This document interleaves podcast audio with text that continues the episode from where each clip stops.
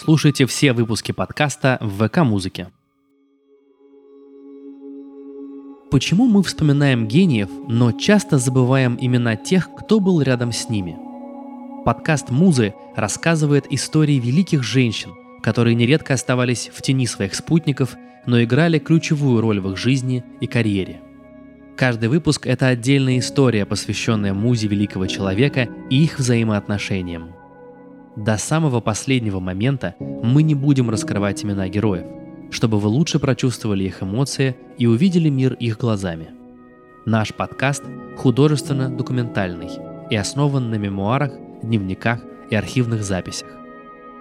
Приготовьтесь прожить жизнь музы классика отечественной и мировой литературы. Берлинский бал-маскарад шумит вовсю – Сегодняшнее мероприятие отличается от всех предыдущих особенным гостем, которого ты надеешься повстречать. Но терпеть шум и духоту становится невыносимо. И ты решаешь выйти на улицу подышать.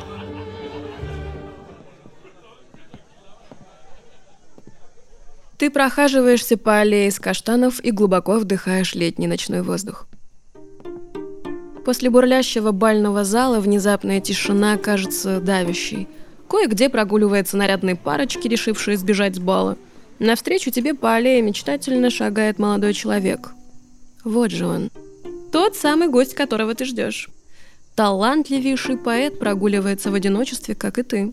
На нем костюм, в руках пустой бокал шампанского, он без маски. Ты улыбаешься ему, подходишь. На тебе черное платье, лицо скрывает маска волка, Тонкая фигура с жемчужной кожей, королевской статью, большими холодными голубыми глазами. Ты наваждение поэта. Твой загадочный и почти магический образ сбивает его с толку сразу. Это читается в его глазах. Вы знакомитесь, он предлагает вместе прогуляться. Ты соглашаешься, ты взбудоражена его талантом, но скрываешь это. Он взбудоражен твоей красотой и не скрывает этого – ты мысленно улыбаешься, когда понимаешь, что он не просит тебя снять маску. Значит, образ работает. Твоя загадочность после каждого пройденного каштана интригует его сильнее и сильнее. Он тает окончательно, как только ты принимаешься вслух читать его стихи. Он резко останавливается и внимательно слушает. Чтение стихов удается блестяще. После встречи в 1922 году на Аллее начинается ваша переписка. Он помолвлен, но это не мешает вашему общению. Ты работаешь в «Орбите», издательстве своего отца, как автор и переводчик. Образование дало тебе свободное владение французским, на котором говорили дома, русским, который шел вторым, английским, на знании которого настоял отец, и немецким, который был необходим, учитывая жизнь семьи в Германии. Когда невеста бросает твоего верного друга, для него это оказывается большим ударом, несмотря на его любовь к женщинам и их любовь к нему. Весь культурный свет Берлина знал репутацию молодого поэта. Ты, разумеется, тоже. К 1924 году ваш роман был уже в полном разгаре. А в 1925, не сообщая родным, вы сочетаетесь браком в ратуше Вильмерсдорфа. Как и многие иммигранты, твой муж зарабатывает преподаванием английского языка. Издательство отца обанкротилось, ты остаешься без работы. Вы снимаете небольшую комнатку вместе. Новость, что молодой Казанова поэт женился, порождает массу неприятных слухов о тебе. Чужие люди обсуждают вашу личную жизнь. Какая гадость, думаешь ты. Но едва ли они стоят твоего внимания, и уж тем более беспокойства. Летом твой муж подрабатывает инструктором по теннису, и вы приезжаете на курорт к Балтийскому берегу. Решение принимается довольно быстро, вы не бронировали гостиницу заранее и с растерянностью обнаруживаете, что свободных комнат нигде нет. Чтобы как-то скоротать время и придумать, что делать дальше, вы идете в бар. В переполненном баре вы сидите за барной стойкой. У тебя стакан шерри, веселье весельем, а где ночевать по-прежнему неясно. Твой муж на секунду отвлекается, разговаривая с каким-то местным о ночлеге. Красавица. Пьяный мужчина, сидящий рядом, обращается к тебе. Ты игнорируешь, смотришь в бокал. Мужчина продолжает. «Если переспишь со мной, сможешь переночевать у меня, а?» Ты не успеваешь ни подумать, как дать отпор, ни вообще как-либо отреагировать. Твой муж со всего размаху кулаком бьет его в челюсть. Мужчина вместе со стулом грохается на пол. Толпа мужиков в баре громогласно хохочет. Поэт обнимает тебя за талию. «Я договорился. Идем, дорогая. Вы уходите».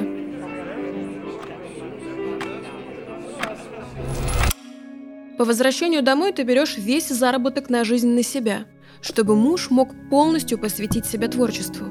Ты берешься переводить заметки журналистов, личные письма, все, за что готовы платить. Также ты берешь на себя все домашние заботы, организацию работы своего мужа, максимально освобождая его ото всех дел. Особенно от разговоров по телефону. Избранник боится этих штук, в принципе, ими пользоваться отказывается и не может запомнить ни одного номера. Помимо прочих дел, ты занимаешься редактурой написанного. Муж постоянно правит рукописи, и ты из раза в раз перечитываешь стихи, новеллы и романы. Как первый читатель, советчик и редактор. Все этапы написания новых страниц проходят под твоим постоянным наблюдением. Несмотря на то, что вы много работаете, ваше финансовое положение остается плачевным.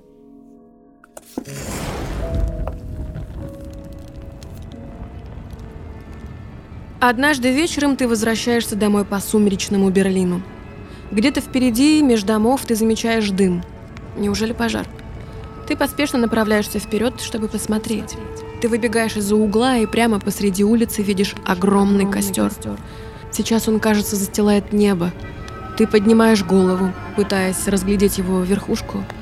Тени пламени неистово скачут по стенам домов, асфальту, лужам и полуразбитым окнам. Вокруг костра бурлит толпа людей. Они визжат, захлебываясь слюной какой-то дешевой выпивкой и бросают в огонь книги. Трекотание пламени становится оглушительным, как гром. Ты закрываешь уши ладонями. Ты должна ощущать жар на коже, но вместо этого покрываешься холодным потом и мурашками. Молодой парень с голым торсом, закутанный в нацистский флаг, швыряет бутылку алкоголя вместе с книгой. Пламя с шипением вспыхивает. Толпа взрывается волной криков. Бежать. Бежать, пока они тебя не заметили. Ты срываешься прочь в темноту подворотни. Скорей. В темноту.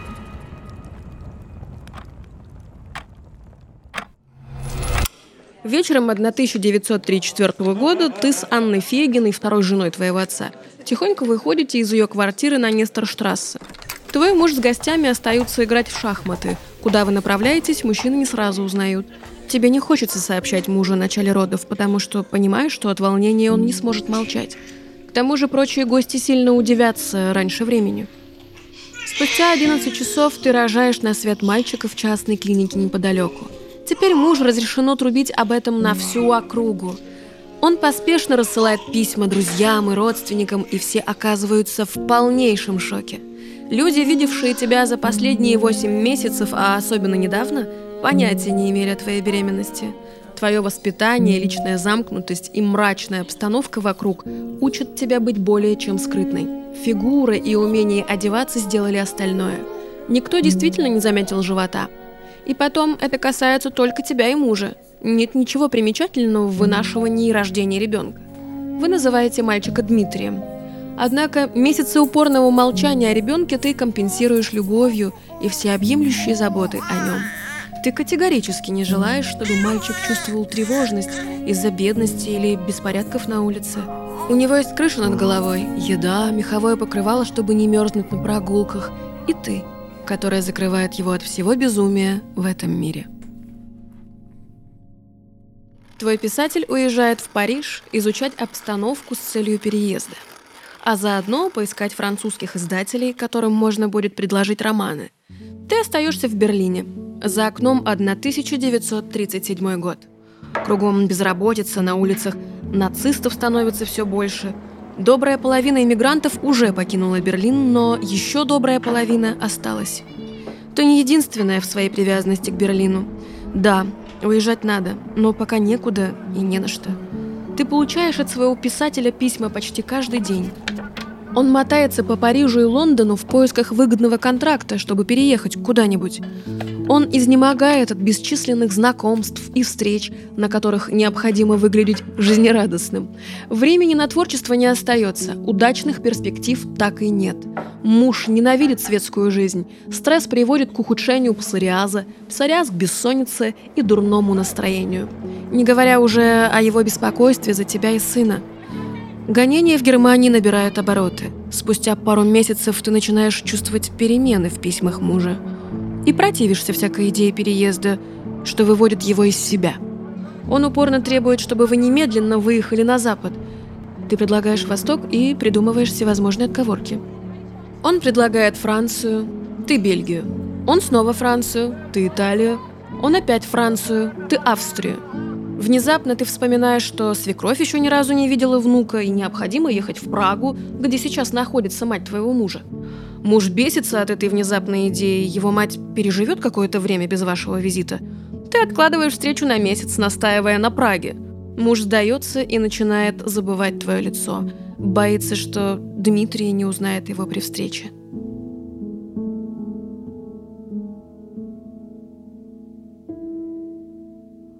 Вы встречаетесь в Праге. Только при личной встрече с тобой он узнает причину постоянных пререканий – ты знаешь о его романе с другой женщиной уже продолжительное время. Ты чувствуешь это в его письмах, а после получаешь письмо от якобы анонимного доброжелателя, который сообщает о романе между твоим мужем и итальянкой русского происхождения Ириной Гуаданини. Они знакомятся в Каннах, и твой муж влюбляется в нее по уши, как и она в него. Роман протекает бурно и стремительно. Эти месяцы он переписывается с вами обеими одновременно – После множества истерик и ссор он обещает больше ей не писать. Но ты замечаешь, что переписка продолжается, а муж лжет тебе в лицо. Раздавленный собственной страстью, он мечется между вами. Его тошнит от вранья, но он не может противиться порокам. Ты меняешь тактику. Внешне успокаиваешься и улыбаешься, стараешься уделять ему больше внимания. Порой ты думая, что, возможно, из-за внимания к сыну в последние годы охладела к мужу, и это стало причиной измены. Но часть тебя знает, что это неправда. Твоя нежная улыбка и забота причиняют ему еще большие страдания, чем крики и скандалы.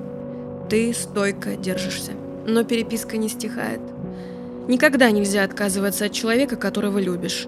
Поэтому однажды тихим вечером ты принимаешь решение и озвучиваешь его мужу.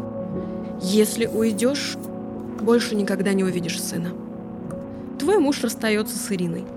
Ты требуешь, чтобы он заставил Ирину вернуть все его письма к ней. Муж выполняет требования. Больше об Ирине ты никогда не вспоминаешь. В течение последующих нескольких месяцев ваши отношения постепенно восстанавливаются. Вы приезжаете в Париж за день до начала войны – Благодаря помощи Александры Толстой, младшей дочери Льва Толстого, которая руководит фондом помощи иммигрантам в Нью-Йорке, вы садитесь на паром Шамплен до Америки. Оказавшись на берегах Нового Света, выглядите вы нищими и растерянными. Поездка на такси из Манхэттена в Верхний Истсайд кажется тебе вечностью. Запутавшись в валюте, ты протягиваешь таксисту 100-долларовую купюру за поездку в 99 центов. К счастью, таксист честный и с юмором улаживает недоразумение.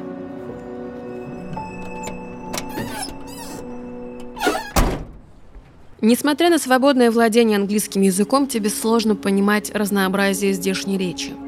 Твой муж, который знает язык хуже, в отличие от тебя, достаточно намотался по англоговорящим странам, поэтому его разговорный язык более свободный. И тут вы меняетесь ролями. Муж становится основным добытчиком в семье. Чужая страна, чужие обычаи, чужая культура, чужая литература. Все вокруг незнакомо. Не говоря уже о том, что ты в своем черном платье с белоснежными волосами и прозрачной кожей отпугиваешь местных – по тебе и твоему сыну становится ясно, что вы не американцы. Ты постоянно ловишь на себе косые взгляды на улице, но хлопот и так хватает, чтобы беспокоиться об этой ерунде. Как-то раз к Дмитрию подбегают дети. У них вызывает бурный интерес его меховая шубка. «Ты мальчик или девочка?» – интересуются они. «На моей родине мальчики носят шубы», – гордо отвечает Дмитрий. В парках или на детских площадках его не раз еще спросят о ней, и Дмитрий стойко каждый раз отвечает одно и то же. И держится всегда уверенно, что тебя невероятно восхищает. Так как насмешки на Дмитрия не действуют, дети перестают над ним смеяться и принимают его манеру одеваться с восхищением. Большой радостью в новом мире является пишущая машинка Royal, которую дарит тебе литературная агентесса твоего писателя – ее назойливость и чрезмерная увлеченность твоим мужем надоедают, и ты перестаешь пускать ее в дом. Но за подарок спасибо. Вы ведете кочевой образ жизни в Америке. Писателя зовут на лекции в разные университеты, но контракты не длиннее, чем на год. Доход нестабильный и не такой большой из-за специфической программы русской литературы твоего мужа. Вы долгое время живете в Итаке. Лето здесь незабываемо – Каждый день вы отправляетесь с очками на ловлю бабочек по волнистым зеленым холмам и цветущим душистым полям. Это хобби мужа, в которое он незаметно тебя увлек. Порой его занятость в университете не позволяет ему долгое время тратить на бабочек, зато у тебя время есть. Тебе даже удается поймать новые экземпляры, которых нет в коллекции. Твое внезапное первенство вызывает у него детское отторжение словами «Не может такого быть» а пополнение коллекции – восторг и восхищение. Так он и барахтается в этом противоречии, что тебя только веселит. Живете вы по-прежнему скромно, но как-то выкручиваетесь. Популярность лекций первые несколько лет не так велика. В свободное время переводишь романы мужа, ведешь деловую переписку с издательствами, пишешь ему лекции – Бытовая жизнь внезапно усложняется решением твоего мужа перестать выкуривать по 4 пачки сигарет в день и свести привычку к минимуму. Разумеется, он лжет и втихаря курит, но сделать с этим ты ничего не можешь. Вы продолжаете концентрироваться на работе и переводах, так как признание творчества писателя не происходит. Он продолжает преподавать то в Корнеле, то в Уэлсли, Спустя несколько лет ты становишься обладательницей бежевого четырехдверного седана и быстро осваиваешь вождение, от которого приходишь в восторг. Настолько, что однажды в Итаке ты разгоняешься до 70 миль в час и с ветерком несешься по дороге. Бедный полицейский гонится за тобой минут 10, пока ему не удается, наконец, прижать тебя к обочине. Увлеченная ты просто не поняла, что он пытается затормозить именно тебя. После выяснения ситуации ты отделываешься штрафом. Пожалуй, это единственный пример нарушения законов твоей жизни. Но в конце концов, какой русский не любит быстрой езды? Твой муж не в состоянии освоить вождение. Ему скучно следить за дорогой, да и вообще любые технические новшества вызывают у него подозрение и страх. Как телефон, например, или выключатели света. Зато он периодически подтрунивает над тобой и зовет тебя адским водителем. То, что твой муж любимец женщин, не новость. Студентки на его лекциях томно вздыхают, хлопают ресницами, и большинству попросту не догадывается о твоем существовании. Когда твой муж флиртует на лекциях открыто, они готовы попадать в обморок. Многочисленные однодневные интрижки тебя не волнуют. Но волнует руководство университетов, не разделяющих женский восторг от русского преподавателя – то и дело любовные похождения ставят под угрозу репутацию твоего мужа. И вот этого ты допустить не можешь. Ты яро отрицаешь все подозрения, ссылаясь на сплетни. Со временем успех лекций растет. Объемы программ увеличиваются, загруженность повышается, денег становится больше. Ты составляешь мужу лекции и сопровождаешь его как ассистент. Входя в здание университета, ты специально отстаешь на два шага, оставаясь позади. На тебе черное платье и однотонный тонкий свитер с длинной юбкой. В руках стопка тетрадей для записей, белоснежные волосы убраны с лица. Вы заходите в аудиторию. В ней темновато, студенты уже сидят. Твой муж не собирается притрагиваться к выключателю, поэтому свет включаешь ты. Обычно ты располагаешься на стуле у стены, возле доски или же на заднем ряду аудитории. Ты сидишь невозмутимо и неподвижно, ровно держа спину. Несмотря на вечное желание оставаться незаметной, ты вызываешь бурный интерес у студентов. Никто не знает, кто ты такая. И вокруг твоей персоны и ваших отношений студенты сочиняют самые невозможные слухи. Только однажды студент, написавший выдающуюся работу, приглашается в ваш дом, где вы знакомитесь должным образом. Узнав, что ты жена, студент теряет дар речи. Конечно же, на следующий день весь университет был уже в курсе. Когда во время лекции профессору требуется какая-то дата, он что-то забывает или сбивается с мысли, ты тихонько ему подсказываешь. Ты немедленно отзываешься на его указания. Теперь мой ассистент перевернет доску обратной стороной. Быть может, мой ассистент отыщет мне эту страницу? Сейчас мой ассистент раздаст сочинение. Когда же лекция идет своим чередом, ты молча сидишь. Но стоит какому-нибудь студенту отвлеченно заерзать на стуле или потянуться на автомате за сигаретой, ты, как орлица, тут же поворачиваешь голову в его сторону и строго смотришь. Студент боязливо замирает и больше не двигается до конца лекции. Впрочем, студенты одной из групп так тебя и называют – «седая орлица», они одинаково обожают тебя и боятся. В другой группе тебя зовут графиней. В третьей – самой элегантной, утонченной и красивой женщиной. В четвертой – безвкусной злющей ведьмой. Как-то проходя мимо, ты краем уха слышишь тихое щебетание студенток в коридоре. Немка, княгиня или балерина. Ты останавливаешься, выглядываешь из-за угла, где стоят девочки, и с прищуром на них смотришь. Я русская еврейка. Девушки застывают от испуга и смущения. Довольная собой, ты уходишь. Какие теории ходят по университетам? Профессор слаб здоровьем, поэтому жена рядом, чтобы дать ему лекарства при необходимости. Она не жена, она его мать. Она нужна, чтобы одергивать студентов. Она ходячая энциклопедия, подскажет, если надо. Он слеповат, она ему как собака по воде. Всем известно, что она чревовещательница. И, наконец, эта теория. У нее в сумке пистолет, чтобы профессора защитить. Но справедливости ради, пистолет у тебя действительно есть. Он хранится дома. И ты отличный стрелок. Твой муж преподает литературу совсем не так, как это делается в Америке. Он вносит в программу, что считает нужным, составляет собственный словарь литературных терминов, совершенно игнорирует сюжет и психологию персонажей – он считает, что литература состоит из образов, а не из идей. Его эксцентричность набивает аудиторию студентами до отказа. «Искусство есть обман», — говорит он. «Великий художник всегда обманщик. Не просто читайте, перечитывайте книгу». Притворяется он заикой на этой фразе. Как-то раз твой муж отвлекается от темы и цитирует Пушкина. Ты поднимаешь руку и с дальнего конца амфитеатра студии говоришь – нет, дорогой, не так. Далее следует препирательство, за которыми весело наблюдают студенты. В конце муж признает свою неправоту. В интеллектуальных битвах с тобой он вообще чаще проигрывает, чем выигрывает. Осенним днем ты выходишь во двор вашего дома и замечаешь мужа, направляющегося куда-то со страницами рукописи.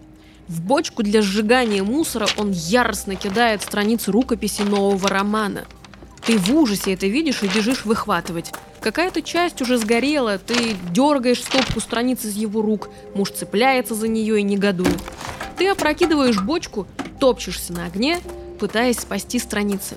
«Пошел вон отсюда!» — кричишь ты, выхватывая, наконец, рукопись. Муж повинуется. Ты остаешься тушить огонь. За пять лет, что пишется роман, ты не раз спасаешь его. Муж то рвет страницы, то снова и снова пытается их сжечь.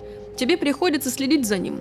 И хотя ты понимаешь, что роман это бомба замедленного действия, способна не просто уничтожить вашу репутацию, но и депортировать вас из страны, сжигать его нельзя. После завершения романа наступает мучительный период выхода в печать. Ты рассылаешь роман по издательствам.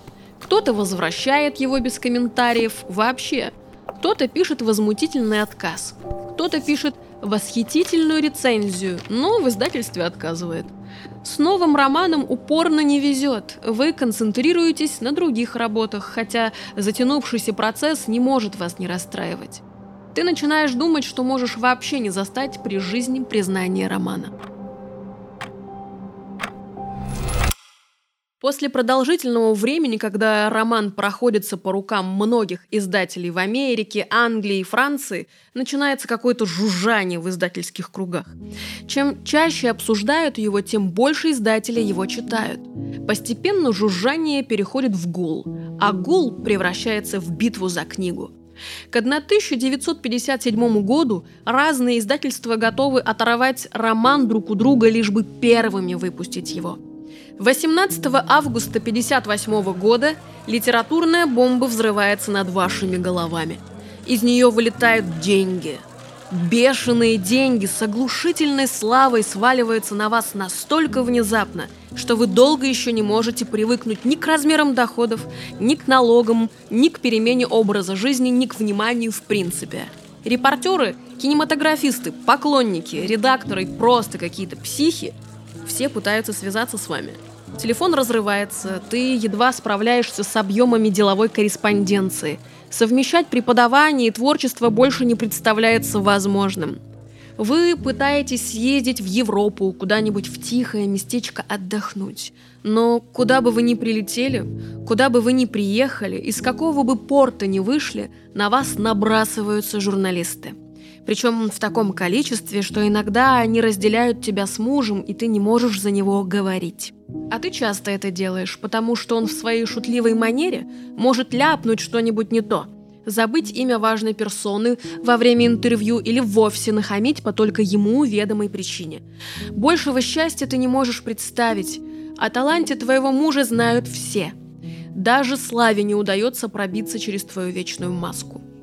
Биографы, репортеры постоянно пытаются тебя разговорить, подловить или спровоцировать, но нет – Маска скрывает и по сей день многое о тебе и твоем муже.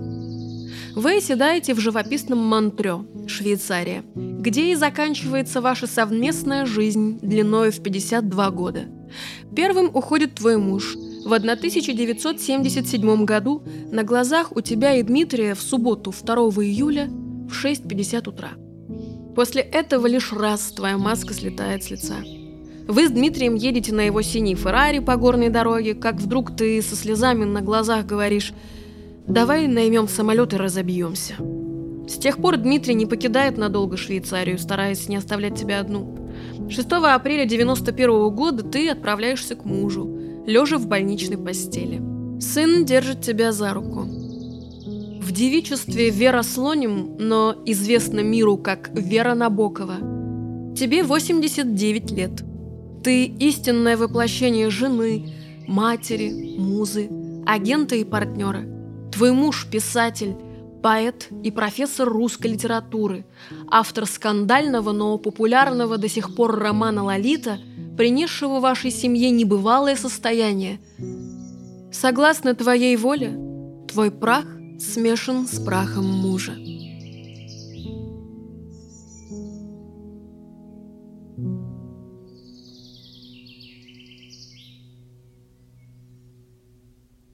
Над выпуском работали авторы сценария Ната Лушина, Катерина Галкина, режиссер и саунд-дизайнер Тимур Шарафуддинов.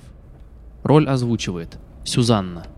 Авторы идеи и креативные продюсеры Константин Колосков и Анна Ковалева.